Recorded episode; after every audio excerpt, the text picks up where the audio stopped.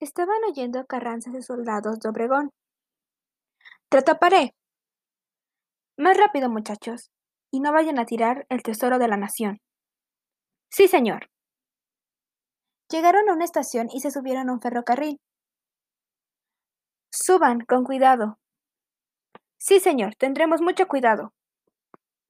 Después de un tiempo, el tren inesperadamente paró. ¿Qué ocurre? Parece que pararon el tren. Todos se bajaron del vagón para ver qué ha pasado, y en eso llegan unos campesinos. Miren cuántas monedas y tesoros, y parecen no tener dueño. Entonces hay que tomarlos. Todos tomaron diferentes cosas y salieron corriendo, pero se dieron cuenta un soldado. Se llevaron al tesoro de la nación. Hay que atraparlos.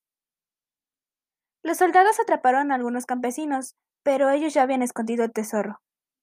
En eso maldicieron a quienes encontraran el tesoro. Tiempo después, un pastor buscando a un ternero se encontró con una caja que tenía tesoros. Agarró los que pudo y se dirigió al pueblo. Todos vengan. ¿Qué ocurre? He encontrado un tesoro. Pues, ¿qué esperas? Llévanos. Cuando llegaron, todos se sorprendieron al encontrar una caja, pero esta no contenía ningún tesoro, sino cenizas. Nos ha visto la cara. Eres un egoísta. Todos se acercaron y empezaron a golpear al pastor hasta que éste murió. Todos ya habían olvidado este acontecimiento, hasta que una pareja de dos jóvenes encontraron la misma caja y fueron a avisar a sus familias. Hemos encontrado un tesoro.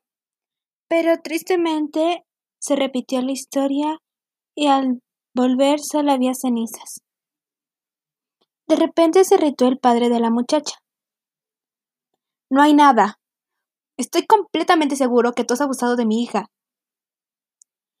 ¿Qué te ocurre? Eso no es verdad. Se empezaron a golpear los dos padres hasta la muerte de ambos. Luego ocurrieron muchas más historias de personas a las que les llegaba una gran fortuna, pero su vida o la de algún ser querido terminaba en una tragedia inesperada. Y todo esto se debe al oro de Carranza.